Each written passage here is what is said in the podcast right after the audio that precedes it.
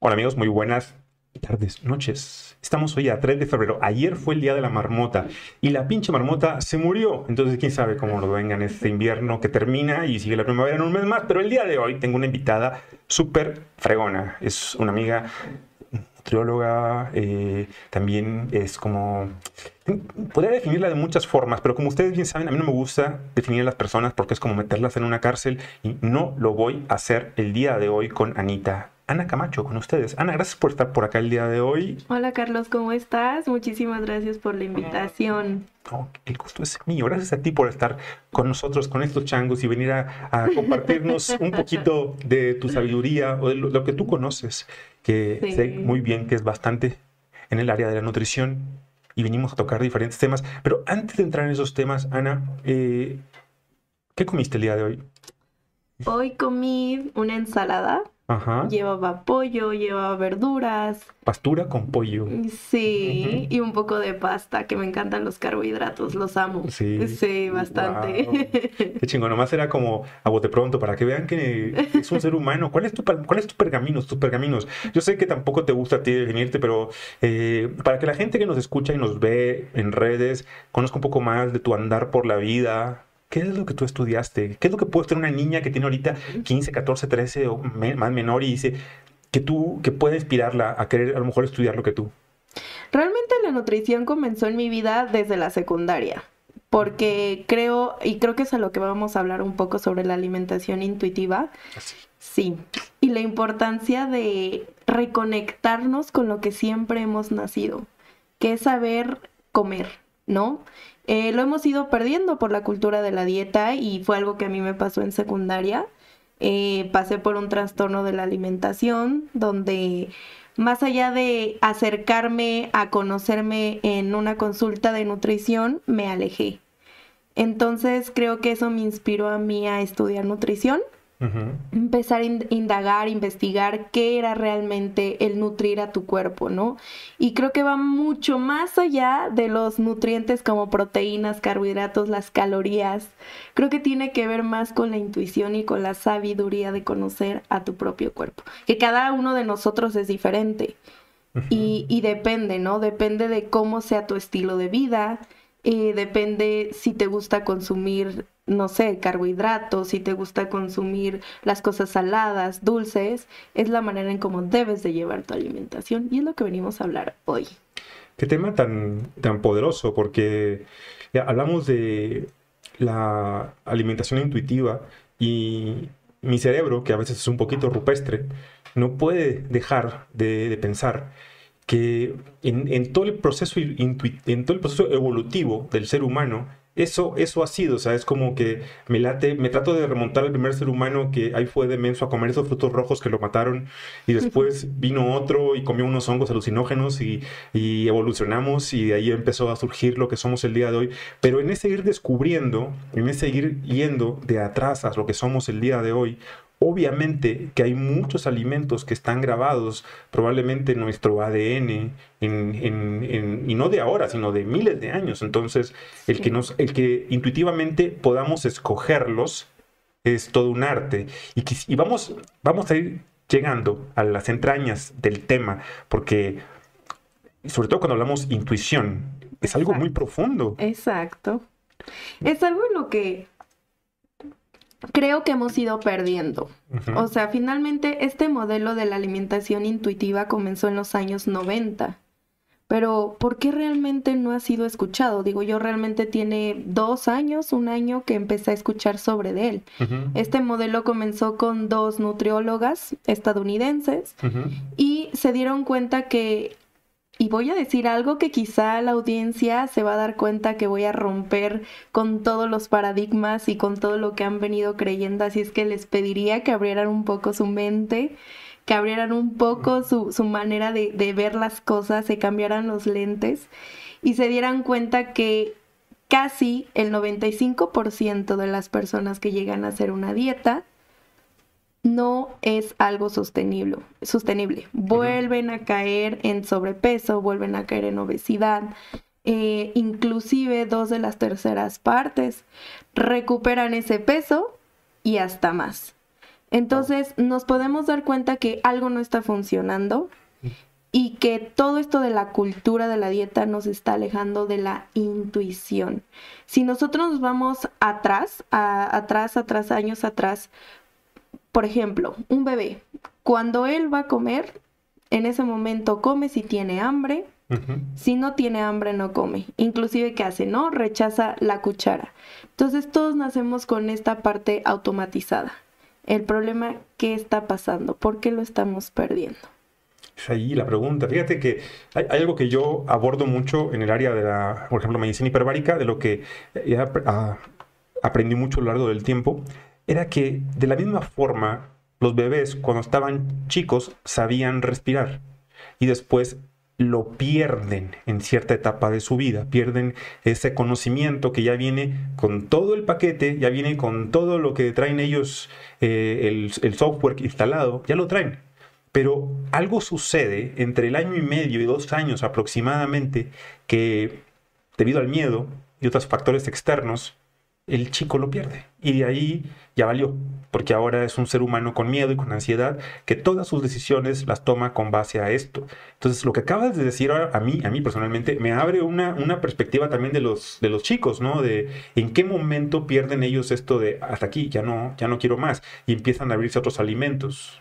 Claro. Muy diferentes, ¿no? Claro, y creo que esto tiene que ver con la cultura que llevamos aquí, al menos vamos a hablar de nuestro país, aquí en México, donde si recuerdas, hay por generaciones que ha pasado el no te paras de la mesa si no te acabas los alimentos. Es un neocristianismo bien cabrón. Sí. La culpa te sigue luego, güey. Yo no puedo dejar un plato luego en un restaurante y, sé, sé que es algo, o me sirvieron y yo ya estoy satisfecho. Ya estoy satisfecho, pero por ahí me recuerda la voz de mi madre, mi abuela, diciendo cuántos niños pobres hay que no tienen y entonces chingue su madre por esos niños pobres, me lo chingo yo, cabrón. Así es. Y pues tú ya estabas satisfecho, ¿cuál es la necesidad de meterle un poco más? Pero otra vez lo que dices es muy relevante, Anita, porque es, ¿por qué el niño, que, por ejemplo, cuando un bebé está frente a ti y se ríe, es algo natural, pero también lo que se ha descubierto es que es por imitación. O sea, cuando tú, vas a ser tienes miedo a ser agredido, imitas lo que hace el de enfrente para no ser lastimado. Entonces, si se ríe el de enfrente, te ríes tú. Y si haces algo, lo hace igual. Entonces, igual el niño, Changuito, hace lo que Changuito ve. Claro. Si Changuito ve que tú como papá estás requiriendo de estos fuentes de alimento y demás para convivir o para relacionarnos con amor, ergo, pues Changuito también va a comenzar a hacer eso, ¿no? Y de hecho, en realidad, en consulta pasa. Eh, realmente yo me dedico a la parte de adultos, adolescentes. Pero en algún momento dentro de la consulta, eh, los hijos de mis pacientes han acompañado a mamá a la consulta y es como, ¿y qué puedo hacer si mi hijo no quiere comer verduras? Comenzar a comerlas tú. Claro. Finalmente él aprende lo que ve y es algo de imitación lo que acabas de decir. Entonces, creo que ahí es en el momento en donde se rompe, se rompe por completamente la intuición y volvemos a ver al de lado y comenzamos a imitar lo que esa persona hace. Entonces, con los niños, finalmente mamá y papá son la primer parte importante dentro de su caja de creencias ya me está gustando mucho más el tema, ¿sabes? Y e intuición no quiere decir que yo intuya que quiero unas Krispy Kremes. No. No, no. Y de hecho, y de hecho ahorita vamos para allá, porque justamente cuando he dado pláticas sobre la alimentación intuitiva siempre me dicen, bueno, ¿y entonces qué hago si mi cuerpo me dice cómete una pastel completo de chocolate, no va a ser como en Matilda de Bruce, Bruce, Bruce, cómetelo completo. Realmente tiene que ver con el hecho de que cuando tú llegas a un punto en equilibrio donde conoces qué realmente necesita tu cuerpo, haces las paces con todos los alimentos. La mala relación con estos alimentos nos ha llevado a que queramos comer cierto tipo de alimentos de una manera excesiva. Si yo te dijera ahorita, Carlos, por ejemplo, se acaba de descubrir un estudio donde tú, Carlos, de acuerdo a tu sangre, a tu estilo de vida, diario te puedes comer unas galletas Oreo, chocorroles, pizza, hamburguesas. ¿Verdaderamente te los comerías todos los días, a todas horas, con el mismo gusto? No, no, no. Yo, yo no. Realmente yo creo que nadie. El problema es, volvemos a la parte de la cultura de la dieta. ¿Cómo podemos identificar esta parte de la cultura de la dieta? Yo creo que la manera en cómo la podemos identificar es cuando llegan este tipo de programas, productos, empresas donde nos dicen que debemos de tener todos y encajar en la misma talla. Desde ahí es cuando empezamos a preguntarnos si realmente estamos bien con nuestro cuerpo, si nos sentimos bien, si pertenecemos, porque todos buscamos eh, pertenecer a una sociedad. Entonces finalmente esto es lo que nos lleva a empezar a tener mala relación con los alimentos. Y en muchos sentidos, o sea, lo asociamos consciente o inconscientemente con algo de la vida y de ahí que se genera una relación de ruptura con ellos. Y como sabemos, la mente es poderosísima. La intención con la cual te lo comes es más poderosa que el mismo alimento probablemente. Es, Incluso ha sido tema de reflexión en la medicina, que he platicado con colegas ahorita en, lo que estamos viviendo de la pandemia, em, y que les ha dado por criticar a otros colegas y demás. Y les decía, güey, si tienes la necesidad de criticar a otro colega, creo que no has caído en cuenta por qué estudiaste medicina. No entiendes que tú no eres, o sea, la medicina no es la que cura. Al fin de cuentas, es tú y la intención con la que lo das y el receptor y la intención con la que lo recibe. Exacto. Y esa parte es muy poderosa, entonces me está gustando más el tema por ahí. Pues mira, me gustaría contarte entonces cómo pueden identificar, retomando esa parte. Vamos a creer, el primer punto, si tú al ver un programa de nutrición, eh, retos de nutrición, productos para bajar de peso, te sientes juzgada, sientes que te están llevando a la vergüenza por tu cuerpo, desde ahí estás identificando que estás cayendo en la cultura de la dieta. Sí. Lo pronto es que vas, compras este programa, compras este reto de nutrición, compras este producto y puede que te funcione a corto plazo. La realidad es que a largo plazo no te va a funcionar. Y encima de esto, las empresas eh, que se dedican a esto te hacen creer que el culpable eres tú. Por lo tanto, caes en algo que se llama la herida de la vergüenza, que nos metemos en esta parte emocional, ¿no? Me siento avergonzada por no lograr lo que todo mundo dice que tenía que lograr con este producto. Yo soy el problema porque, porque pequé tal día y falló el programa. O sea, fallé yo. El programa no falló. Exacto. Yo fui el que, el que la cagó. Ergo, lo que dice, viene la culpa inmediatamente. Sí, y cuando se viene la culpa, comenzamos con un círculo donde creo que todos hemos estado en algún momento y yo creo que podría hablar ya ahorita ya no es de género, ya no es mujer más que hombre, creo que todos hemos estado ahí, donde nos sentimos con esta culpa, volvemos a la dieta nueva, restricción, ansiedad, atracón y otra vez culpa. Y de esta manera volvemos a cerrar el círculo y no salimos de ahí. Y entonces como nos dimos cuenta que este producto o esta dieta o este programa no me sirvió, voy a caer en otro producto que la realidad es que lo, es lo mismo. Si nos ponemos a ver, solo cambia el nombre. Muchas veces eh, es necesario que nos demos cuenta que la gran mayoría de los retos de nutrición, programas, lo que hacen es quitar los carbohidratos, cuando realmente si hablamos fisiológicamente o nutricionalmente los necesitamos, ¿no? Entonces finalmente creo que es importante hacer esta, este aviso o empezar a que toda la gente regrese a la alimentación intuitiva. Dentro de mi consulta es lo que trato de hacer con la escala de saciedad, hambre, empezar a mejorar la relación que tienen con todos sus alimentos. Ok, ok. ¿Cómo, ¿Cómo hacerle en ese proceso? Porque yo, así como lo veo, sería como darle la oportunidad, por así decirlo, a comenzar a estar más en contacto con tu cuerpo y con todas las sensaciones que se producen a partir de la ingesta de un alimento. pero realmente darle la oportunidad. Y ahí es, a ver, cómo me cayó, cómo, cómo me sentí, qué fue lo que provocó en mi, en mi día a día a ver, Ana, es, es para mí imposible, la verdad, llegar a este punto de la plática sin invitar al paciente a comenzar a tomar clases de meditación. Claro. O sea, estamos en un punto en el cual eh, la, meditación como una herramienta para autoconocimiento es tan importante. Entonces nos ayudaría bastante para poder verdaderamente ver qué nos aportó tal o cual cosa. Sí, en realidad dentro de la alimentación intuitiva existen 10 principios importantes. Ok. Que si me permites te los puedo mencionar y podemos hasta inclusive debatir en cada uno de ellos. Claro, no, soy feliz. El primero es rechaza la mentalidad de dieta. Okay. Yo creo que desde ahí es el más importante, donde inclusive podemos encontrar estrategias de agarrar todas las dietas que tenemos en casa, romperlas, eliminar todas las apps que nos han dicho que cuenten calorías y empezar a ver cómo podemos empezar a crear esta alimentación intuitiva. ¿no? Rechaza la cultura de la la dieta. Ajá, la mentalidad de la dieta. La mentalidad de la dieta, de entrada. Ok, me parece perfecto. Por ahí te conozco dos tías que probablemente me están viendo, que fueron inspiración en mi vida para estar cambio y cambio de dieta constantemente. Una dieta recuerdo que era la dieta del melón. Comía melón todos los días.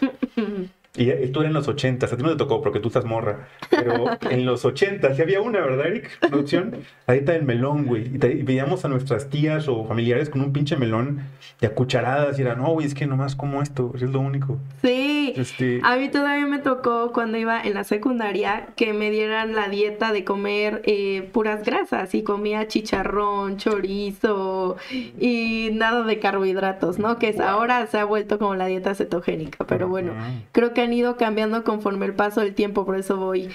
Un excuñado tenía una muy matona, que era la dieta del, del, este, del, ¿cómo se llamaba? Del Burger King.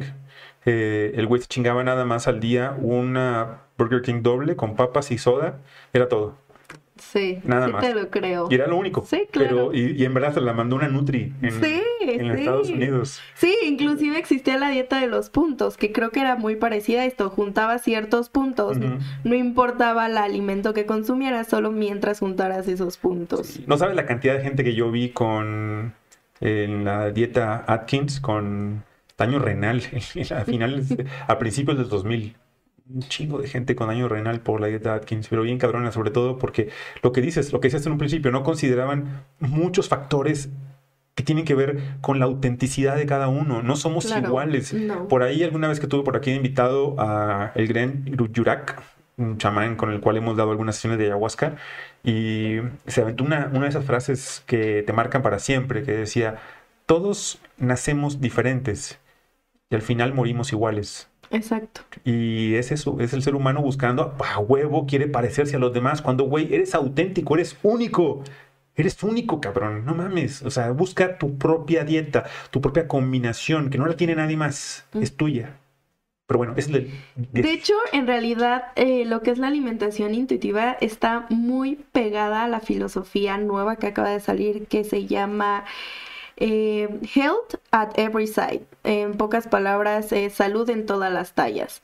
Que no podemos considerar que una persona de talla grande significa que tiene eh, enfermedades por el simple hecho de verla. Se tiene que hacer un análisis, ver eh, sus análisis de sangre, un antecedentes familiares, un historial clínico completo donde realmente podamos analizarla a la persona. Entonces, creo que también está muy apegada esta parte para empezar a aceptar todos los cuerpos, ¿no? Pero bueno, ese es otro punto muy interesante. Claro, yo, yo lo admito porque a mí me gusta admitir mis pendejadas, porque si no, si no me río de mí, primero no me puedo reír de los demás. Y, la verdad, me, encanta reírme de las mamadas que hago. Y yo admito que en los inicios del ejercicio, de la práctica profesional, era muy común que yo prejuzgara a un paciente por lo que acabas de decir. O sea, yo lo veía que entraba al consultorio con una talla grande y yo ya, de antemano, ah, seguramente va a traer el pinche colesterol por en casa de la verga, va a traer esto por acá. Y, nada, la, la práctica me fue enseñando, y la vida también, a no juzgar a nadie porque no tiene nada que ver. No, la realidad es que no. Y de hecho hay un estudio reciente que me encantó que se han dado cuenta que es más peligroso, hay que escuchar bien, es más peligroso que una persona esté en un ciclo constante de dieta, abandono de dieta, dieta, abandono de dieta, a que mantenga un sobrepeso ligero. No con eso estoy diciendo que es saludable estar con sobrepeso, pero sí estoy diciendo que debemos nuevamente de romper con las dietas, porque entonces eso es lo que realmente está causando el estrés al cuerpo, de estar constantemente buscando la perfección, de, estar constantemente buscando la talla perfecta para él. Sí. Sí, eso es, es, es, muy cierto. Y ya nos has dado por ahí varios, varios datos estadísticos. Recordemos que la hija consentida de la ciencia se llama estadística y por algo es la hija consentida, porque nos ayuda a ir encontrando un poco lo que realmente está pasando allá afuera. Muy bien. Y mira, el segundo punto es honra tu hambre. Y realmente creo que este punto es sumamente importante, o a mí en lo personal me encanta.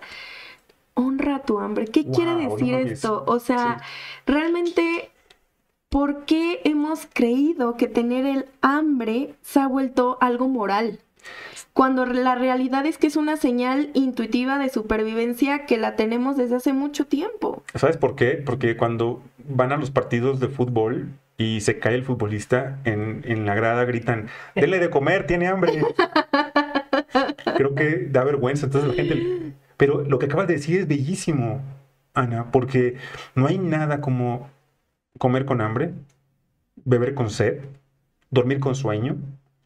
Y es, neta, regodéate en esa emoción. Es tu cuerpo hablándote, güey, tienes hambre. Y permite llegar a ese punto de tener hambre. No comas sin hambre. O sea, si no tienes hambre, ¿por, ¿por qué? ¿Por qué vas a comer? Porque son las 3 y ya tocó. Porque son las 7 y si no, no tienes hambre, honra tu hambre, güey. Y realmente si te das cuenta, eh, hemos pasado a sentirnos avergonzados de sentir hambre también, ¿no? O sea, entre mujeres yo recuerdo mucho en la secundaria prepa de tengo hambre, ay, qué gorda, por gorda. Tienes hambre por gorda, ¿no? Y yo así, o sea, ¿qué hago? O cuando fui al bariatra, al, al nutriólogo de, es que la dieta que me diste me, me quedo con hambre. Pues no, ni modo, tómate un vaso con agua. Es como decir, oigan chicos, tengo ganas de ir al baño. Ah, es porque estás aburrida, Ana así de tonto. O sea, ¿cómo podemos confundir el hambre con, con la hidratación? O sea, finalmente creo que son dos cosas que sí van de la mano, pero finalmente por algo el paciente en ese momento está sintiendo hambre. Claro, y, lo que dijiste me, me, remite mucho a la sabiduría de mi tío Sergio, ya he compartido por aquí muchas de las perlas que en su momento me, me transmitió él a lo largo de la vida. Y recuerdo cuando estaba chico, cuando nos íbamos por ahí al Café Summers a, a, tener horas de pláticas de filosofía y demás, estábamos sentados. Eh, después de varios cafés, mi tío me, me, hacía la pregunta importante y me decía, eh, ¿ya, ya, ¿ya quieres cenar? Y, y mi respuesta a veces era, sí, ya tengo hambre. Y me decía, ¿tienes? ¿Tienes hambre? ¿Dónde la tienes? Está guardada por ahí, está en este lado. Digo, no, ¿cómo? Dice, me dice, sientes hambre. Y, es muy parecido a este de honra tu hambre. Me decía, sientes. Y me decía, la sientes, no la tienes, siéntela. Ya la sientes, ya la sientes. Y yo, sí, ya, eso, sientes hambre, no la tienes. Es muy diferente. Totalmente. Y es totalmente diferente como lo capta tu cerebro finalmente. No lo mismo sientes a tener. sentirlo es empoderar ese, esa parte de honrar tu hambre. La siento. Es como respiro, siento el aire, siento la vida, siento esto, siento hambre. Exactamente. Y en esa parte también es importante aclarar que existe el hambre biológica y el hambre emocional, ¿no? O sea, en esta parte, porque muchas veces en, consulta cuando empezamos a ver esta parte de mejorar su relación con los alimentos, me dicen, ay Ana, volvemos a caer en esta parte, pero es que, o sea, todo el tiempo tengo hambre. Sí, claro. Claro que vas a tener todo el tiempo hambre mientras no, no sepamos identificar cuando es hambre biológica, que quizá lo podemos identificar con dolores de cabeza, se siente un hueco aquí, volvemos a la parte de la escala de hambre y saciedad, les voy enseñando cómo identificarla y la parte emocional es por querer, eh, perdón, por tapar una tristeza, algún dolor, alguna emoción que no queremos enfrentar. Entonces, seguimos comiendo y comiendo y comiendo y no se nos va el hambre, porque finalmente no es ese tipo de hambre lo que necesitamos, ese tipo de alimento. Es muy diferente de ahí, de, de que de manera compulsiva queramos tapar con ello algo que está ocurriendo otra vez vamos al tema inicial, la importancia de la meditación, porque si en verdad estás en contacto con tu cuerpo, esos 10, 20, 30 minutos que te dediques al día a sentarte a escucharlo, te va a hacer que realmente conozcas qué es lo que estás pidiendo, lo que está gritando tu alma, ¿no? Y no lo, no lo enmascaremos, no es un hambre biológica lo que estás sintiendo, traes por ahí un dolor, traes por ahí ansiedad, traes por algo que estás queriendo cubrir con ello. Y hay que trabajar con eso. Y si no podemos hacerlo con la meditación, bueno, buscamos la ayuda de un terapeuta. Claro. Y, o, no sé, nos, nos ponemos a ver el, programa de Marta de Valle. No, eso no. Nos ponemos, este, buscamos alguna herramienta que nos, que nos ayude para ello. Es importante lo que mencionas, Carlos. O sea, finalmente la parte de de los terapeutas, bueno, en consulta siempre está dentro de, mis primeras preguntas. ¿Estás trabajando tu parte emocional? Eso es muy importante, ¿no? Eh, estás empezando a, si quieres mejorar la relación con los alimentos, es empezar a equilibrar tus emociones. Lo que me lleva a el cuarto, bueno, tercer principio. Haz las paces con la comida. Mejora la relación con los alimentos. Y yo creo que me identifico tanto porque es lo primero que le digo a mis pacientes. En esta consulta, más allá de venir a perder peso, que quiero mencionar un punto importante y voy a hacer un paréntesis, realmente un proceso nutricional, el objetivo principal no es la pérdida de peso sino empezar a nutrir a tu cuerpo, empezar a encontrar tu alimentación intuitiva, empezar a encontrar tu intuición, etcétera, etcétera. Entonces, es importante dentro de este proceso decirle a los pacientes que lo que más vienen a trabajar es a mejorar la relación con los alimentos. Esa parte es, es complicada, ¿Cómo, ¿Cómo, mejorar? Fíjate que a mí me pasó una experiencia personal eh, y, y tuvo que ver mucho de mi trabajo con las medicinas ancestrales, con, específicamente con, con el sapito, con ayahuasca. Yo, durante una etapa muy grande de mi vida, eh, corrí maratones y eh, agarraba prácticamente uno por año y carreras de 10 una por mes y de 21 una cada dos, tres meses. Era parte de... Y yo no lograba bajar de peso en ciertas áreas de mi cuerpo que yo decía, no mames, güey, pero si entreno tanto y como tanto y hago esto, ¿por qué no puedo bajar esa parte? O sea, yo y, pensaba, neta, neta, ¿eh? en mi mente rupestre, siempre lo aclaro, pensaba, pensaba que algo estaba mal no era posible. Intentaba cambio de dieta de una a otra, de una a otra. Entraba ese ciclo del cual tú hablabas en un principio, que tiene que ver con el fracaso y otra vez nuevamente, y ahí vas. Eh, y cuando empiezo a trabajar con las medicinas ancestrales y me doy cuenta específicamente de varios miedos y ansiedades que yo venía cargando de toda la vida, trabajo con ellos, los llego al punto de balance en el cual me pongo a las paces, los admito en mi vida, veo con ternura a mi yo niño, lo abrazo y digo, güey, no mames, no tenías por qué sufrirla, todo estaba tranqui. Me pongo en paz con eso, pasa esa parte y pasa una cosa muy cagada. Esa parte que yo no podía perder de peso de mi cuerpo, la perdí.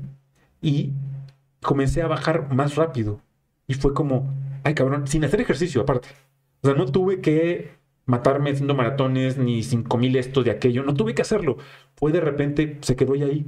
Fue, entonces pude comprender en mi lógica, otra vez, rupestre, perruna y media mula y vagabunda, pude comprender que yo había generado para protegerme en la vida, por así decirlo, esas, ese, ese vest, ese chaleco, ese para que, para que me protegiera porque yo me sentía con miedo. Y cuando pude, en la osadía, trabajar con esas partes que estaban ahí eh, anquilosadas en mi mente, cuando las destrabé, era, ya me sentía que ya no estaba empoderado, fue pum, pum, pum, pum, ya no requieres la protección, ya no requieres esto, ya no requieres más. Y la pérdida de peso, neta, fue sin quererlo, fue así de, y mejoró mi relación con mi cuerpo, mejoró con todo, pero porque trabajé eso, desbloqueé ese, ese, ese nivel, por así decirlo. Es que tienes toda la razón. O sea, realmente date cuenta que, como les digo a mis pacientes, cuando hacemos un cambio en nuestro cuerpo debe de ser desde la aceptación y no desde el rechazo. Cuando lo hacemos desde el rechazo, entonces sí, estamos eh, bloqueando constantemente ese cambio, porque no nos gusta lo que hoy en día tenemos. Hoy en día lo que nuestro cuerpo es, es no lo aceptamos. Si comenzáramos a aceptarlo, si comenzáramos a aceptar lo bello que es, cómo te lleva a hacer tus actividades, cómo en tu caso te hacía correr maratones, etcétera, etcétera, entonces va a llegar a un punto donde el proceso nutricional o el cambio en tu cuerpo, en tu composición corporal, se va a, dar, se va a dar automáticamente. Se va a dar constantemente y sobre todo se va a quedar contigo porque entonces no necesitas, como tú lo dijiste, volverte a poner esas capas de protección y volverte a bloquear, ¿no? Eh, como el autosabotaje, yo le llamo así, empezarte a autosabotear. Sí, hasta la postura, o sea, fue que cambió sin que me diera cuenta de estar todo el tiempo encorvado, como protegiéndome de algo, de repente era como que, ay cabrón, o sea, estoy en otra posición corporal, o sea, todo se modificó, pero viene de esa parte de hacer las paces con los alimentos, hacer las paces con tus emociones. y, nos lleva a otra cosa que es importantísima y tiene que ver con la dieta intuitiva, el autoconocimiento. Es conocerte. es el primer punto que debemos de tener los seres humanos. Conócete a ti mismo. Exacto. Y yo creo que es algo que no vamos a terminar. Bueno, yo empecé este autoconocimiento hablando personalmente a partir de los 23 años y para acá ha sido increíble todo lo que puedo conocer de mí, como tú bien lo dijiste al principio, porque encarcelarnos en etiquetas. Lo mismo le digo a mis pacientes. O sea, si te interesa llevar una alimentación un poco más vegetariana, te pido de favor que te dejes de llamar como tal vegetariana. Solo hay que ver si te funciona y ya. Claro. Que tu cuerpo sea algo que lo que requiera. Si quieres llevar una dieta, eh, no sé, un poquito más cargada en proteína animal, ok, lo vamos a hacer. Pero por favor, quítate esas etiquetas, porque el, cuerpo es evolutivo y lo que hoy necesita, mañana no significa que lo va a necesitar. Completamente de acuerdo. Sí, sí, sí. ¿No? Completamente. Ok, el quinto principio Reta a la policía alimentaria. A ver, ¿quiénes son la policía alimentaria? Pues mira, existe la interior y la exterior. ¿Y cuál será la más cabrona? Yo creo que la interior. Creo que la interior, al menos hablando desde la experiencia que he tenido en consultas y hablando personalmente, la interior es la que más te juzga. La que más te dice, ¿debería de comer esto? no debería de comer esto, ¿por qué lo voy a comer? Ay, estás bien gorda, ¿cómo se te ocurre comer esto? ¿No? Esa es la policía que está constantemente, esta conversación que tenemos o este lado oscuro que me gusta llamarle, tenemos que empezar a aceptar que ahí va a estar, que mientras nosotros nos vamos conociendo, volvemos al otro punto, nos va a tratar de estar atacando constantemente. Otra vez, ¿cómo es el punto? Reta a la policía, Reta a la policía alimentaria. Y fíjate que sí, y, también, si volvemos al trabajo de conciencia, la, si en caso de que no fuera interior, si fuera exterior, si fuera alguien que te dice, no mames, güey, te vas a zampar todo eso, o sea, también, también es, si, si nos comprendemos como co-creadores, y como todo lo que te sucede es porque tú lo pides, esa persona que te está diciendo eso, tú, la, tú le llamaste. Claro. No fue diferente, ¿eh? Tú lo atrajiste a tu realidad del día de hoy para que te dijera eso, para que retaras a la policía alimenticia. Exacto. Para ver si realmente habías trabajado con eso y ya habías superado ese punto o todavía estás frágil en el asunto. Claro, inclusive a mis, a mis pacientes les digo, si comienzan este proceso, te pido de favor que no lo compartas ni con la almohada ni con mamá, ni con papá. ¿Por qué? Porque ¿qué crees que va a pasar? Al, al primer momento que tú te sientes a, a la mesa, si es que vives todavía con papá y mamá, probablemente hasta ellos te digan, ¿otra vez a dieta? ¿Para qué vas a estar otra vez a dieta? Mejor cómete un tamalito ahorita que es 2 de febrero, ¿no? Ya casi lo de los tamales. todavía. Yo tengo sin comer tamales 7 años, cabrón. Voy a ponerme en paz con los tamales en algún momento. Mejora la relación con los tamales. Sí, sí, porque tengo, sí tengo, y la verdad que de repente sí, me, me tengo guardado en mi recuerdo así atrás de cuando llegué a la Ciudad de México con mis cajas de cartón y con mecate, le hacía parada al metro. Este, de cuando llegué y me comí una deliciosa guajolota. Ah, guajolota. En la esquina de Tasqueña y Miramontes. No sabía qué era. Confié en la señora. Lo primero fue la confianza de mi parte. Dije, esta señora se ve que es de buen comer, se ve que sabe lo que está vendiendo. Dije, deme uno de esos, así lo, como, lo que pidió el señor ese cabrón que está allá, lo, lo quiero igualito. Y con el mismo atole. Y fue una exquisitez, una fiesta de sabor en la boca. Y eso fue hace 20 años. Y después comí otros, pero mi relación con el tamal se fue un poquito quebrando fisurando, erosionando, y el día de hoy no es la mejor, pero voy a, voy a trabajar con ella. Me da gusto. después del día de hoy. Y, y, ¿cómo era el punto? Se me van las cabras, ¿sabes? Nos vimos por otro lado. Sí, no, es, es, reta. A la policía alimentaria. y ahora estamos hablando del exterior, que puede ser desde amigo, pareja, este, papá, mamá, compañeros del trabajo, que constantemente te van a estar atacando si tú intentas. O una publicación en una red social. Redes sociales. Es, creo que, híjole, lo principal. Lo principal. Ahorita sí, sí, ¿no? Está muy cabrón. Sí, sí. Y eso es constantemente están diciendo, va por allá, y viene un reto ahí. A ver, güey, ¿cómo los, cómo los, los capoteas?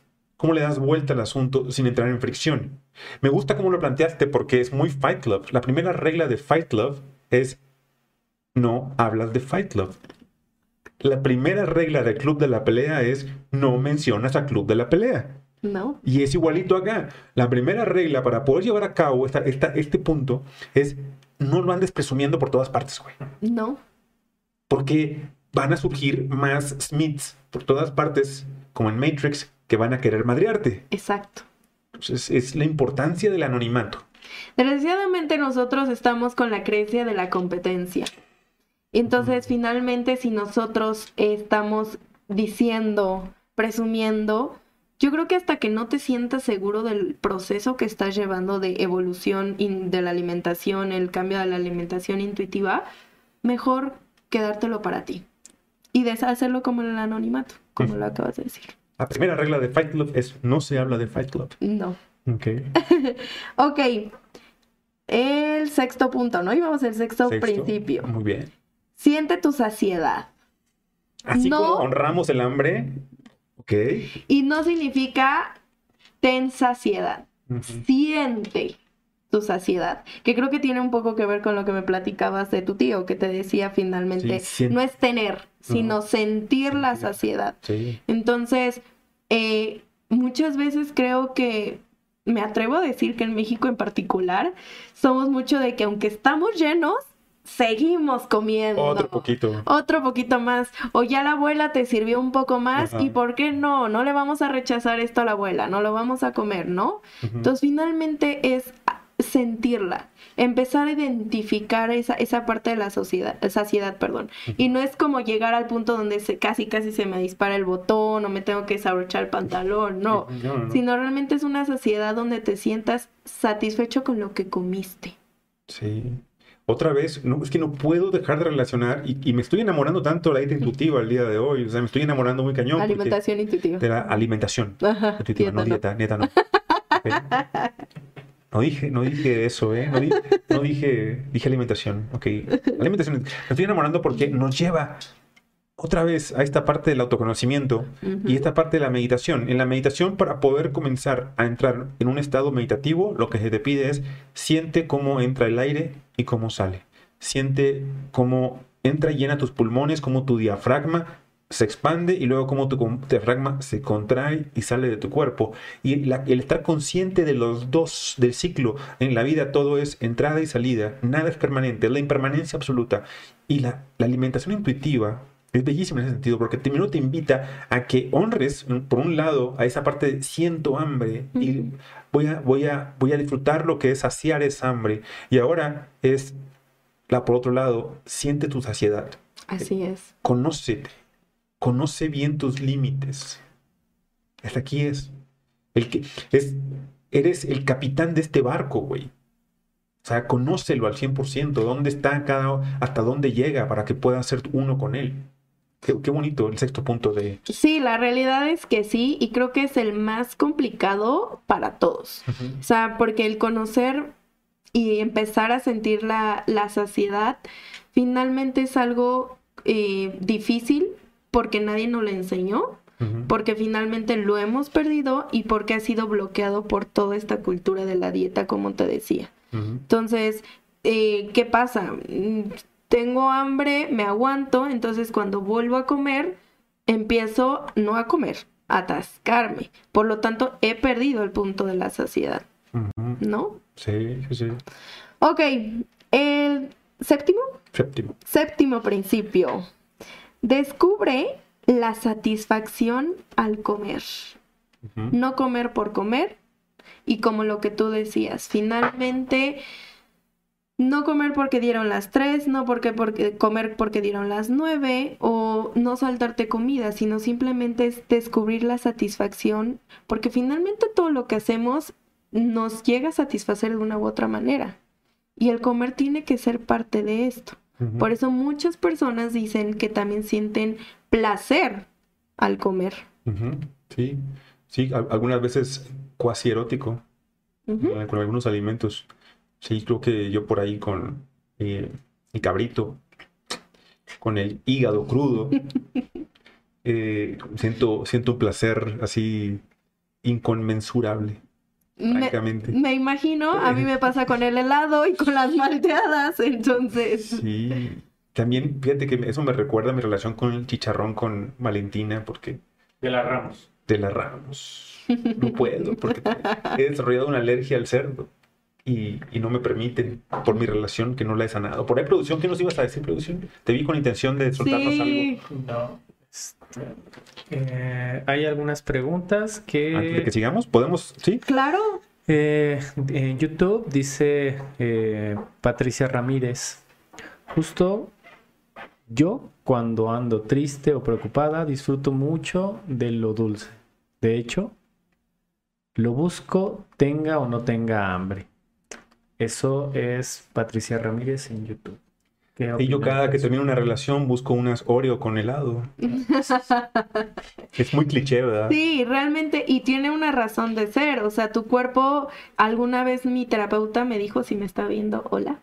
Alguna vez me dijo mi terapeuta que lo que hace el cuerpo es no quiere sentir el dolor no quieres sentir el sufrimiento, por lo tanto buscas algo que eleve constantemente tus neurotransmisores para no sentir este bajón, ¿no? De dopamina, de serotonina. Por lo tanto, lo que dice Patricia es, es cierto, o sea, todos buscamos algo dulce, por eso esto del cliché de las películas de el litro de helado, cuando pasan una ruptura amorosa, pues claro, tiene una, una parte científicamente comprobada que es así, ¿no? A lo mejor ahora lo hago nomás con Acaí, pero es lo mismo, todos modos caigo en... Eh, sí, una otra. Pues dice Obi-Wan Beethoven. Obi-Wan, camarada, brother, un abrazo. Eh, saludos a todos. Eh, vivimos en una sociedad en la que muchas personas creen saber lo que es bueno para cualquiera. Solo hay un experto en la vida, en la vida de cada uno. Cada uno. El maestro interno es sabio. Don Juan de Castaneda decía, pregúntate si el camino tiene corazón. Por lo tanto, ¿el alimento tiene corazón? Muy inspirador. Sí. Qué bonito, qué bonito. Castaneda, inolvidable. En febrero es el cumpleaños de Obi-Wan Beethoven y vamos a echarnos unos zapitos con él por ahí.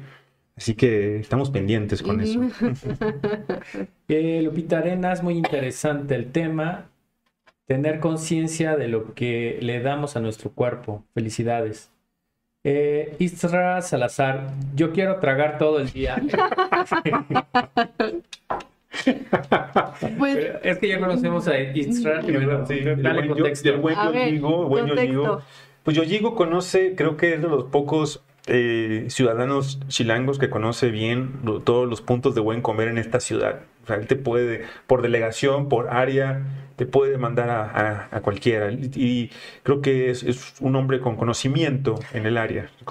Perfecto. Pues, pues mira, yo, yo le puedo decir que me encanta comer amo comer, disfruto comer. Eh, yo sí cumplo con ese principio porque finalmente es una delicia estar comiendo. Ok.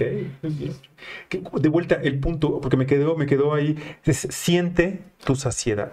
¿Verdad? Era ese, ¿verdad? Era el que estábamos. No, estábamos en descubre, la satisfacción al comer. Al comer, sí, esa parte. O sea, permite que todas tus papilas gustativas se se atasquen de lo que es toda la gama de sabores, ¿no? Que sientan esa fiesta de sabor en la boca a todo lo que da y que involucra el olfato, involucra los ojos, involucra si puedes al tacto, a cada sentido con ello. ¿A eso va? Sí, va muy relacionado con lo que dices, Carlos, y creo que también va relacionado a lo que les digo a mis pacientes, que hay que tratar de cuando les llego a mandar eh, ciertas ideas, recetas para su alimentación, tratar de empezar a empaparnos un poco de cómo preparar nuestros alimentos.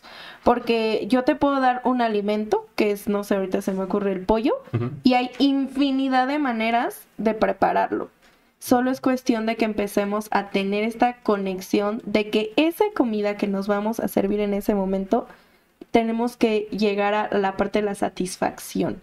Por lo tanto, el mezclar sabores, olores, como lo mencionas, está dentro de una guía de alimentación, está dentro de un proceso de nutricional. No solamente es agarrar la pechuguita, la verdurita, pesarla como mucha gente todavía lo hace, yo no creo en esa parte.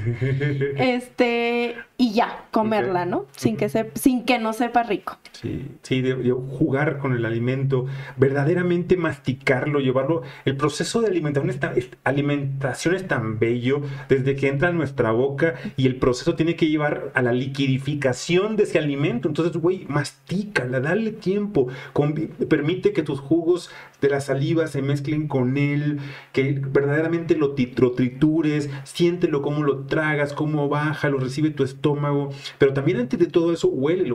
Me encantaría que hasta los cogieras en el súper, ¿no? Y desde, desde, ahí, desde que vas y lo compras, desde ahí surja el, amor que, vas, que vas a llevar a la cocina y posteriormente a la barriga en un momento dado. Y hago una pequeña pausa para hablarles de nuestro patrocinador, Cerveza Charro, todos, Cerveza Charro que nos patrocina con chelas por acá, eh, Neuronauta y el Doc el día de hoy Anita no quiso una cerveza, pero ya será más adelante. Eh, es una cerveza que es una Pilsner, eh, es una cerveza mexicana que ha ganado un montón de premios en Europa. La pueden pedir en Mercado Libre o en Amazon y se la llevan a su casa.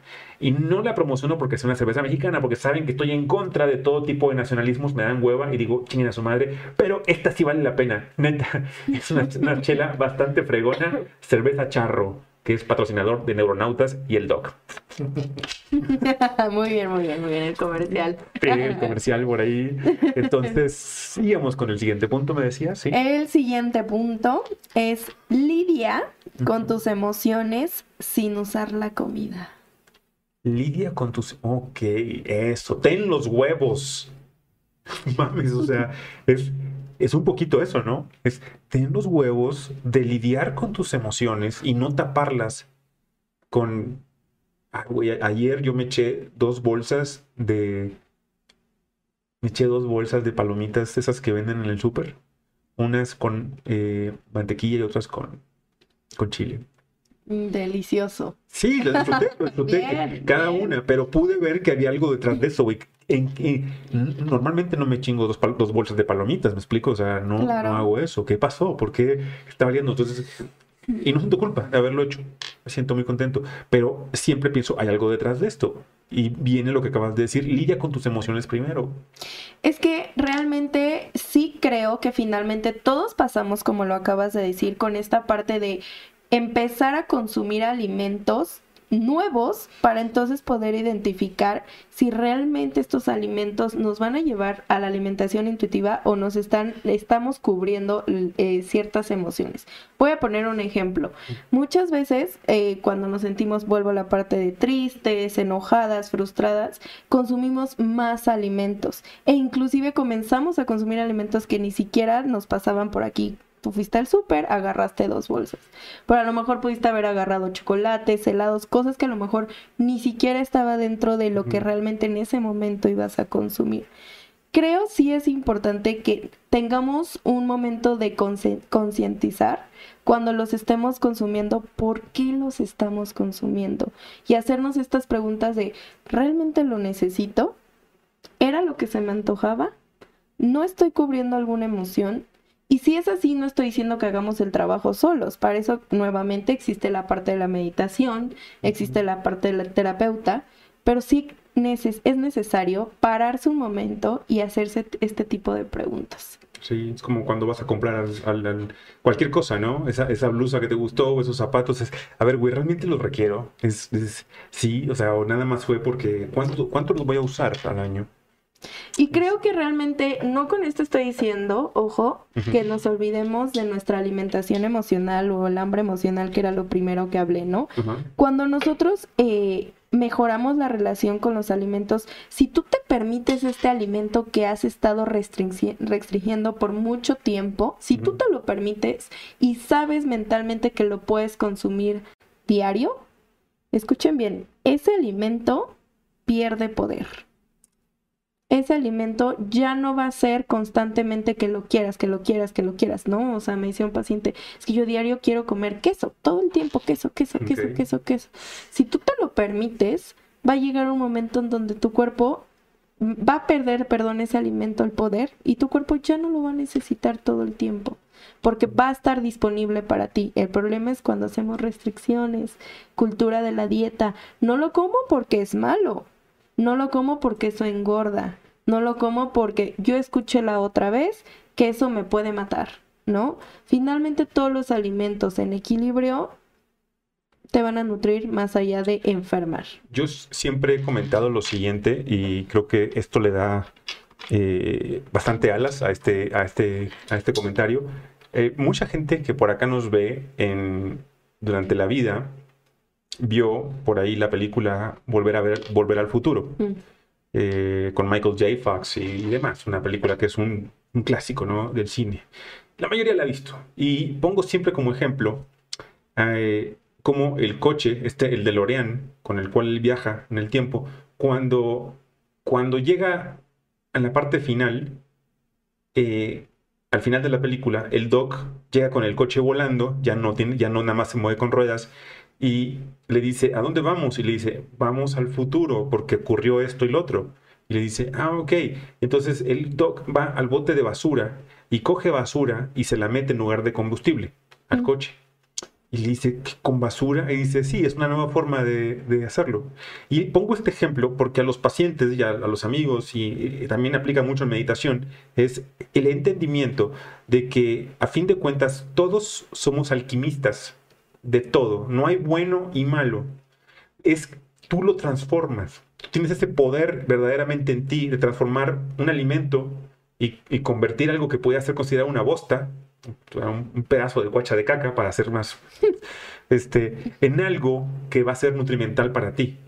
Y pongo el ejemplo siempre, el pordiosero que está fuera de un 7-Eleven, te coge un mendrugo de pedazo de hocho, de vikingo, de hot dog que quedó ahí de alguien que tiene probablemente gusanos y no sé qué más, y lo toma y se lo come, lo transforma en un metro de distancia y no va a parar en el hospital él, ¿eh? lo transforma en un metro en ese combustible que él requiere para sobrevivir todo el día.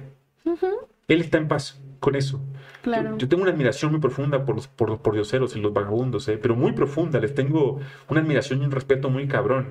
Eh, y esto, este punto me recuerda mucho a eso. El poder está en ti. Tú, tú, transformas eso. Si tú estás en paz con tus emociones y con todo, vas a poder transformar todo lo demás alrededor tuyo. Así es, y para eso hay que trabajarlo, no hay que desesperarnos. Creo que una de las eh, cosas que a veces nos lleva a, a caer en estos programas, en estos retos, en estas dietas restrictivas, es la velocidad, ¿no? Queremos constantemente eh, el cambio y rápido y que no nos cueste trabajo. O sea, finalmente, a lo mejor los que nos están escuchando van a decir, bueno, o sea, ¿lo dicen tan fácil? No, la realidad es que no. O sea, el llegar al punto de conocerte al grado de poder controlar tus emociones sin implicar la comida, de empezar a, a respetar a tu cuerpo, etcétera, etcétera, se lleva su tiempo y es un proceso. Por eso les digo a mis pacientes, no son consultas, no son dietas, es un proceso nutricional. Y lo adelantaste en la plática. El, autoconocimiento, el control de tu cuerpo, neta, con la vida que te dé Dios o el universo, no te va a alcanzar, Así que lo que alcances, neta, lo que alcances va a ser ganancia.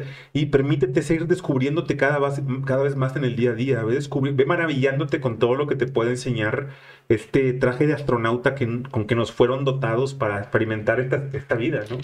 Eh, tenemos un saludo de Luis Ángeles y Ana María Arenas Aceves dice, cada vez que estoy ansiosa quiero comer. ¿Cómo hago para no comer sin tener hambre? Muy bien, lo primero que diría es que empiece a identificar esta parte. Cuando es hambre emocional, no sé si lo mencioné, pero lo puedo volver a mencionar, es empiezas a comer y no sientes ningún tipo de satisfacción y generalmente te vas a ir, vas a tender a comer más azúcares o grasas.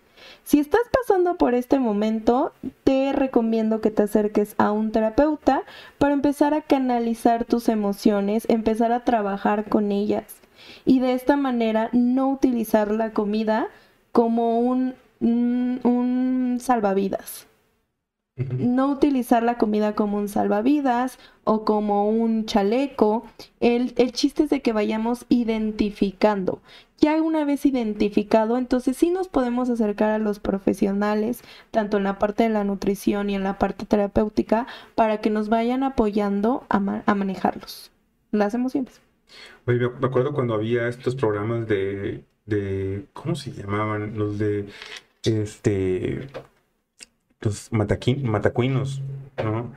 Los eran en, en los noventas, ¿no? Que sí, eran como estos anexos que mandan los drogadictos, pero los, los matacuinos o los quitaquilos, algo así se llamaban, te llegaban y te madreaban, güey, te agarraban, así, te, era gente que estaba como, te cuidaban a su gordo, porque escribían gente con sobrepeso, entonces si te agarraban en un lugar que estaba chingándote unos tacos alegremente, iban los matacuinos y te agarraban a madrazo, te iban al, anexo alimenticio para que curaras ese proceso. Oye, doctor, pero eso eran multimedios, no, no, no sé, que aquí en el DF nunca vimos eso. En el norte sí fue, güey. En el norte sí. Pues en Estados Unidos existe el programa The Biggest Loser. Sí, sí, es cierto. desde ahí empecemos, ¿no? El nombre, o sea, ¿cómo lo relacionan? Sí. Para que tu cerebro ponga loser de perder peso con el loser de. Exacto, ¿no? O sea, y, por eso. No, no, es que a lo que quería llegar, qué bueno que tocas el tema de ese programa, que hablabas acerca del rebote, ¿no? Y entonces muchos de los eh, participantes, pues eh, explícales qué ha pasado, porque... Sí, sí, eso es súper importante que, que, lo identifiquen. O sea, ojo, no estoy diciendo que la dieta de Google, que se metan a buscar, no les va a funcionar. Claro que les va a funcionar. Este, siempre lo digo en consulta. Si vienes aquí por una dieta para bajar de peso, y vengas, métete a Google y ahí la vas a encontrar. Pero aquí lo importante es, ¿es sostenible para ti? Es lo ideal, está llevando los principios de la alimentación intuitiva. Si tu respuesta es no, algo está mal ahí. Recuerda que dos terceras partes de todas las personas que llegan a hacer este tipo de dietas cíclicas recuperan ese peso y hasta más. Entonces es importante que sepas y si te sientes identificado, porque cuando he dado estas pláticas eh, veo sus caritas así de, ah, me pasa a mí, yo, a mí me pasa, yo ahora entiendo por qué lo estoy viviendo. Pues claro, no están llevando esa, o sea, ese tipo de, de dietas, los están alejando de, de su intuición de su manera de identificar cómo es que el cuerpo funciona y qué tipo de alimentación deben de llevar. Entonces sí, es importante creo que mencionarlo y sobre todo creo que más allá, a veces les digo a, a mis pacientes que me identifico más que nutróloga como una promotora de la confianza corporal, porque eh, no, no me gusta estar de te vas a poner a dieta, sino más bien recupera la confianza en ti, recupera la confianza en la composición de cuerpo que hoy en día tienes y una vez que aceptes y ames a tu cuerpo, podemos comenzar con el proceso. Qué bonito. Una más. Eh, bueno, ya son dos. Dice Betty Rojo Torres. Hola. Hace una pregunta. ¿Crees que la ansiedad de subir de peso me haga subir, eh, me haga subir a pesar de mantener una alimentación sana? Ese es uno, que es de Betty Rojo Torres. Y luego Leticia Camacho. Ana, qué gusto de verte acá. Hola, Leti. Fuerte abrazo. Gracias, igual, Leti. ¿Qué piensas lo que dice Betty Rojo? Un favor, ¿me la podrían repetir? Sí. ¿Crees que la ansiedad de subir de peso me haga subir a pesar de mantener una alimentación sana? Definitivo, sí. La, la, ansiedad es demasiado futuro. Entonces, en la ansiedad tú constantemente te estás poniendo en un papel en el, en el cual, híjole, y si, y si, sobre todo negativo, y si, y si no me funciona y subo, tú ya estás proyectando un, un posible futuro catastrófico. Y esa, esa misma ansiedad te va a llevar a un ciclo vicioso de estar constantemente subiendo. A veces, y perdón por interrumpir, pero tú te No, nos lo adelante, dices, pero yo a veces lo que le digo a los pacientes es, yo estoy seguro, güey, que tienes por ahí una foto tuya en la que te ves como te querías ver. Búscala, güey, y ponla neta como protector de pantalla. O, o si, si no tienes una tuya y tienes de alguien, llena, pon como el- el muro de trabajo que tenemos muchos, que es un muro de lo que quisiéramos. Llénala, esa, esa pared con fotos de cómo te gustaría verte. Porque prefiero que te identifiques con esa realidad a la que te va a proyectar la ansiedad. Un estado de ansiedad te va a proyectar una ansiedad, un, perdón, te va a proyectar una realidad que no corresponde a lo que tú quieres. Exacto. Y te va, te va a meter a este círculo, no vas a poder salir después de eso. Ay, perdón, ya ando descomponiendo esto. No, te Ahí está bien, ahí está. ¿Está bien? Sí. Sí, o sea, realmente, Carlos, lo que dices es verdad. Y volvemos a la parte de la herida de la vergüenza. O sea, al momento en que estamos constantemente sintiéndonos culpables por sentir ansiedad por comer, entonces empezamos a rechazar lo que somos, a rechazar lo que en ese momento sentimos. O sea, realmente, ¿qué es comer sano? Porque desde ahí creo que tenemos una mala creencia de qué es comer sano. Comer sano lo llamamos el estar comiendo constantemente eh, verduras, eh, pescado, todo hervido, todo sin sal, todo sin condimentos. La realidad es que comer sano es hoy si se me antoja me puedo tomar una cerveza, hoy si se me antoja me puedo comer un helado. Pero ojo, volvemos a esa parte importante de decir hoy. Hoy se me antojó, no quiere decir que todos los días lo voy a estar consumiendo, sino como tengo disponible este alimento, no siento un rechazo en él, entonces pierde el poder este alimento y no constantemente estoy con la ansiedad de quererlo consumir. La mayoría de los seres humanos nacemos y morimos. Todos nacemos y morimos, perdón. Pero muy pocos realmente vivimos. Y tomo esto para darle sustento a lo que acabas de decir. La mayoría comemos, pero re- realmente no comemos. O sea, llenamos un hueco, eh, llenamos un dolor, cumplimos con un horario, eh, hacemos check para algo que tiene que... Y eso no es comer. Por eso es como la gente me dice, le digo, eh, ¿qué tal duermes? Y me dice, bien, como nueve horas. No me dicen, nueve horas. No me dicen ni bien ni mal, me dicen nueve horas. Digo, ¿qué significa nueve horas? Exacto. Digo, porque puedes dormir cuatro y descansar completamente, o puedes dormir 12 y no descansar. En la alimentación es lo mismo lo que acabas de decir. Pu- Puedes haber tenido una cerveza con a lo mejor acompañada de la botana que te dan en la cantina, pero disfrutaste cada fragmento, involucraste a cada sentido en esa botana y esa cerveza y fue más nutrimental eso para ti el día de hoy que a lo mejor para alguien que se echó una ensalada con un pollo desmenuzado y lo hizo nada más por cumplir con la dieta que tenía que hacer. Este no comió realmente, lo que hizo fue hacer un check y llenar algo como un proyecto, pero no como lo hizo el que fue a la cantina. No estoy diciendo que todos los que van a la cantina a la hora feliz están viendo, pero es que neta, involucrar todo en eso, dar, honrar tu alimento, honrar tu, tu, tu, tu hambre, honrar tu dieta. Y es que realmente, me da, ahorita que decías todo esto, me hiciste recordar a mis pacientes cuando me mandan mensajes y me dicen, oye, pero no me pusiste horarios. Ajá. Y yo así, ay, pero ¿por qué te los tengo que poner yo? O sea, realmente los horarios tú los tienes en tu control, tú lo sabes más que yo. Yo te puedo agarrar y decir mis horarios, pero ¿llevamos el mismo estilo de vida? Realmente no. O sea, los horarios tú los pones. Yo te voy a guiar para que vayamos conociendo a tu cuerpo y veamos en qué momento tienes más hambre, en qué momento menos, y entonces ir proporcionando la comida de acuerdo al, al hambre que vayas teniendo durante el día. Claro. Pero realmente los horarios, ellos lo saben. Y pasa lo mismo cuando llegan y me dicen, es que, ¿qué crees? Fue cumpleaños de mi hermana, de mi hija, y me comí un pedazo de pastel y pequé.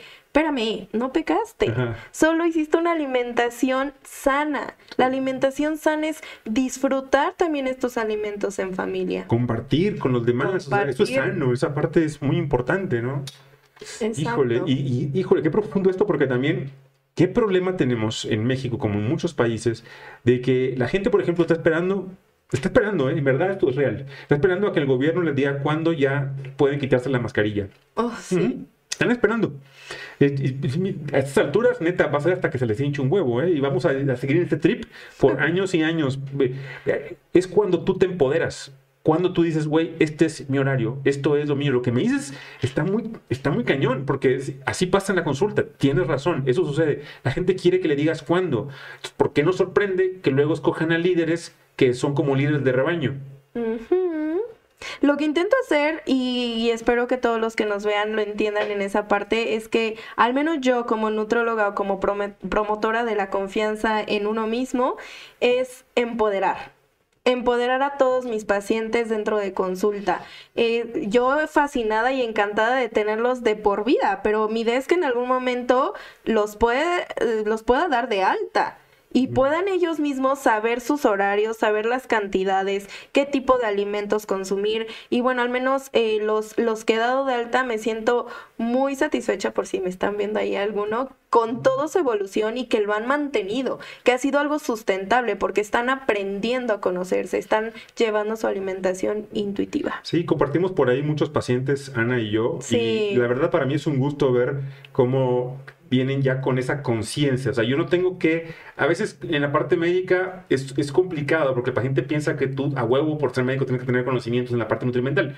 Y en lo que puede uno echa la manito por ahí, pero uno no, no, es, el, no es el ideal para, para, hacerlo. Tiene que ir de la mano de un especialista como Ana. Y la verdad, los que llegan a, a mi consultorio después de haber pasado eh, con Ana y, llevar un seguimiento con Ana, son los pacientes que puedo, son los pacientes que puedo llevar a buen puerto que me hacen la vida más fácil en el manejo del reemplazo hormonal, de la parte de medicina antivejez, de medicina preventiva, de medicina consciente. son gente que puedo llevar a muy buen puerto, precisamente por ese, por ese labor, por ese trabajo. Muchas gracias, Carlos. Y de verdad, el, compartir contigo también pacientes me ha ayudado a abrirme otro tipo de panoramas con ellos y sobre todo me doy cuenta que respetas mucho la parte de, la nutrición. y como tú lo dijiste, o sea, no me atrevo a decir que no todos los doctores lo respetan, es, entonces está magnífico esa parte. Gracias, gracias. Pues, y seguimos. Ah. ah, perdón, antes de seguir con el siguiente punto. Em, Leticia Camacho eh, dice: Ana es una súper nutrióloga. La súper recomiendo. Gracias, Leti. Y luego, Ana Rubio, creo que le dice a Freddy: Tómalo en cuenta. Saludos, Carlos. A, Susana, a Freddy, le Freddy, un abrazo, lo quiero mucho. Susana, por algo te lo dice Susana, Freddy, por algo. Pero yo tengo, mira, Freddy, algo puedo decir a favor de Freddy, ¿eh? Freddy tiene una muy buena relación con sus alimentos. Sí, sí, Freddy es de buen comer pero tiene una relación relación súper sana. Yo sé lo que disfruta cada cosa, pero al 100. A veces yo podría pagar por verlo comer nada más, sin comer nada yo, simplemente por observarlo. ok, el octavo punto, respeta tu cuerpo. Y yo creo, me atrevo a decir que lo primero que eh, me hizo recordar este punto, este principio, es el hecho de no someterlo a dietas estrictas solo porque están en redes sociales. O sea, creo que ahorita es el boom, ¿no? De que si le hay un intermitente, la dieta cetogénica. Ojo, no estoy diciendo que sean malas dietas. Solo depende de ti, depende de tu estilo de vida. Pero el llevarlo solo porque la amiga te dijo que vieras ese post, te dijo que entraras ese reto o entraron juntas, la realidad es que no. O sea, no estás respetando tu cuerpo, lo estás llevando a un punto donde eh, finalmente eso te va a hacer sentir peor, te va a enfermar, te puede doler la cabeza, anemia, etcétera, traer condiciones de salud desfavorables para él. Ok, muy bien, respeta tu cuerpo, eso es importantísimo. Eh, ¿Cómo no lo hacemos en el día a día y lo lo agredimos de mil formas, no nada más en la parte alimenticia, sino con los pensamientos que le metemos, con el no ejercitarlo, el no darle movimientos nuevos, el darle los mismos movimientos de siempre en todos los días, eh, no, no permitir que descanse. Es respetar, respetarlo es algo, suena muy fácil, pero es verdaderamente complicado en, días como los que estamos viviendo. Así es. Ok, el noveno punto, ejercitate eh, perdón, ahora sí hablé como diferente. Para sentir la diferencia, o sea, hacer ejercicio, actividad física para sentir la diferencia. Pero la realidad es que no estoy hablando de hacer ejercicio desde la parada de perder de peso. Queremos darle un enfoque diferente con esto de los principios de la alimentación intuitiva. Más bien para empezar a respetar a tu cuerpo, empezar a gozar a tu cuerpo, empezar a conocerlo, empezar a sentirlo. Creo que una de las maneras para empezar a sentir cómo se siente tu cuerpo, dependiendo en dónde esté parado, es por medio de la actividad física. Si haces actividad física, te sofocas, te sientes mal, escúchalo. Por algo pasa. Si haces actividad física y te sientes con más ganas de salir, con más energía, bien, vamos en buen camino. Yo soy un promotor constante, sobre todo últimos probablemente cinco años, de, la práctica de la yoga. Y hay, muchos tipos de yoga que pueden eh, encajar con ustedes, pero también pueden correr, pueden escalar, pueden hacer muchas cosas en las cuales involucren. Y lo que yo busco y les digo es el, el movimiento nuevo. En el día a día nos vamos acartonando en hacer el mismo tipo de límite de movimiento. Hasta aquí llega esto, aquí llega aquello. Entonces, ¿por qué sorprende cuando tengas 45, 50, 60 que te muevas con dificultad o que por hacer un movimiento brusco te, acalambre el cuello o la cintura o demás? Es, permítelo, permítele a tu cuerpo que siga expandiendo cada parte que se lubrique cada articulación. Y si tú haces eso, si tú haces eso, las terminaciones nerviosas en tus coyunturas, articulaciones, órganos, van a mandar la señal de vuelta al tubo digestivo para solicitar el tipo de nutrientes que haga que esa, que esa articulación se lubrique, que, el ojo siga viendo con la nitidez con la que lo hace, que tu oído se que persista por más tiempo. Pero si tú no usas, lo que no se usa, se pierde. Exacto. Sí, se pierde o sea, completamente. Entonces creo que sí es importante, como tú lo acabas de decir, usar, usar a tu cuerpo, ¿no? Lo que me lleva al último punto es honra tu cuerpo y recuerda, tu cuerpo no te define. Ay, cabrón, tan complicado. Fíjate que, fíjate que Ram Dass, una de las, una de las, uno de los filósofos es psicólogo, fue de los primeros en usar psicodélicos y alumno de Maharaji. Eh, siempre recomiendo a todo el mundo que lea su, trabajo de Be Here Now o está aquí en el ahora, está presente en el ahora. Em, Randas hablaba mucho de, esa, de esa parte, esa parte de, de ir conociendo mejor, ir respetando mucho mejor tu cuerpo, sus límites. Y eh, parece algo, repito, pareciera como muy fácil, pero es mucho más profundo de lo que, lo que, estamos, lo que estamos todos entendiendo por acá. Es verdaderamente saberlo, conocerlo como un templo, el cual eh, te va a permitir vivir muchas experiencias, pero si lo haces de manera adecuada, si lo honras, si lo respetas, si le das lugar, pues vas a poder disfrutar más de eso todos los días.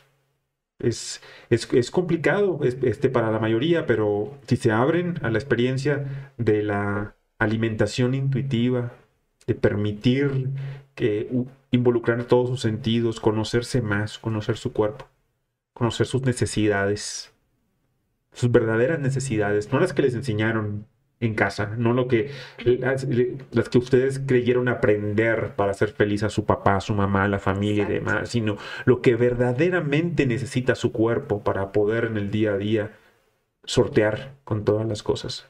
Es, es ahí el punto. Qué bonita la. Que, que, neta, voy a. Seguramente después de este programa voy a hacer las paces con unos tacos de suadero aquí en la esquina. voy a, y voy a honrarlos. Eh, uno más, que es Leticia Camacho. Dice, he tenido la oportunidad de tomar consulta con el doctor Collado. Justo Ana me canalizó con él. Y ahora me siento mucho, mucho mejor. Gracias, gracias, gracias a ambos. wow, gracias, Ana.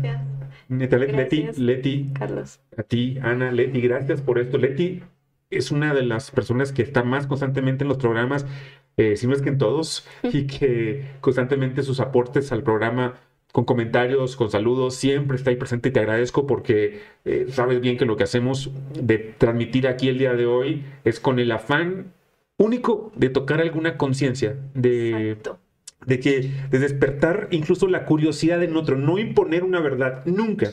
Jamás pretendemos, Ana o un servidor, imponer algo, sino despertar la curiosidad de que te quieras conocer más a todo tu cuerpo. Pero Ana, si alguien quiere contactarte, ¿a dónde te puede conectar? ¿Ya tienen por ahí producción sus redes para que la sigan? Sí, ahí me pueden contactar. Ahí está producción, tiene ya puesto en pantalla las redes de Anita para que la sigan en Instagram, en todos los lugares. ¿El teléfono también viene por ahí, producción? No, no viene. ¿No? Para que nos dé su teléfono. ¿Puedes compartirlo? para Claro, lo puedo compartir. Es, es el celular de WhatsApp de empresa. Sí. 55 1309 1309 79 86. Y mis redes sociales de igual manera las puedo repetir. Generalmente donde estoy más activa es en Instagram y es arroba anahealthymx. Twitter casi no lo ocupo, entonces si me quieren contactar por medio de WhatsApp o me quieren inclusive eh, ver lo que subo de contenido en cuanto a redes sociales, es generalmente en Instagram. Ahí puso producción tus, tu página de Instagram, está, ¿verdad? Sí, ya la de Instagram está aquí. Y el teléfono va a aparecer en medio de los dos para que grande. muy bien, muy bien. Para quienes quieran una consulta eh, con Anita, que va a ser una experiencia que les garantizo que les va a cambiar la vida. Va a ser un parteaguas si ustedes están dispuestos a, abrir, a abrirse y hacer un cambio que sea profundo en su vida, neta, no lo duden van a ver que va a ser una experiencia muy padre, sobre todo porque Ana no lo hace nada más desde el punto de vista eh, tradicional de la nutrición. Ve todo el aspecto, la parte hormonal, la parte nutrimental, la parte emocional. Trata de verdaderamente tener una estrechez de relación con el paciente muy, muy peculiar se las recomiendo encarecidamente. Muchísimas gracias pues por compartirme un poco de tu tiempo, de tu programa. Yo encantadísima de estar compartiendo esto contigo. Carlos, tú sabes que me encanta pasarte mis pacientes porque sé que tu consulta es calidad. Gracias. Y pues gracias por escuchar esto. La realidad es que como lo dice Carlos, yo no creo en una verdad absoluta, creo en puntos de, de vista diferentes y si realmente te funcionó, te hizo clic, te hizo match, llévalo a empezar, bueno, te invito a que comiences a llevarlo a cabo y pues bienvenidos todos. Bueno, ¿alguna duda más por ahí? Una, una más, dice Naya Roldán. Nayeli. Dice, los tacos de suadero son un manjar de los dioses. Dice, compartiré mucho este programa. Tengo muchos amigos que viven en el conflicto de la comida. Felicidades. Nayeli, te quiero mucho Nayeli, ¿verdad? Y lo sabes bien, Naya es una súper reportera de investigación que ya estuvo aquí con nosotros, eh, que ha venido destapando conflictos, pegándole intereses, pegándole a quien tiene que pegarle, que es la tarea que tiene que hacer una mujer empoderada y una, y una y una verdadera reportera este, de investigación, que es lo que hace por ahí en Pájaro Político, se las recomiendo a que la sigan. También una amiga entrañable. Y aparte de todo, Naya tiene muy buen comer, muy buen paladar. Con ella me he ido a echar ahí al, Salón Corona las tortas de bacalao que están impresionantes y la, he visto, neta, la, cara de satisfacción que pone Naye cuando, cuando se zampa los tacos de pastor, creo que muy pocas veces la he visto en el ser humano.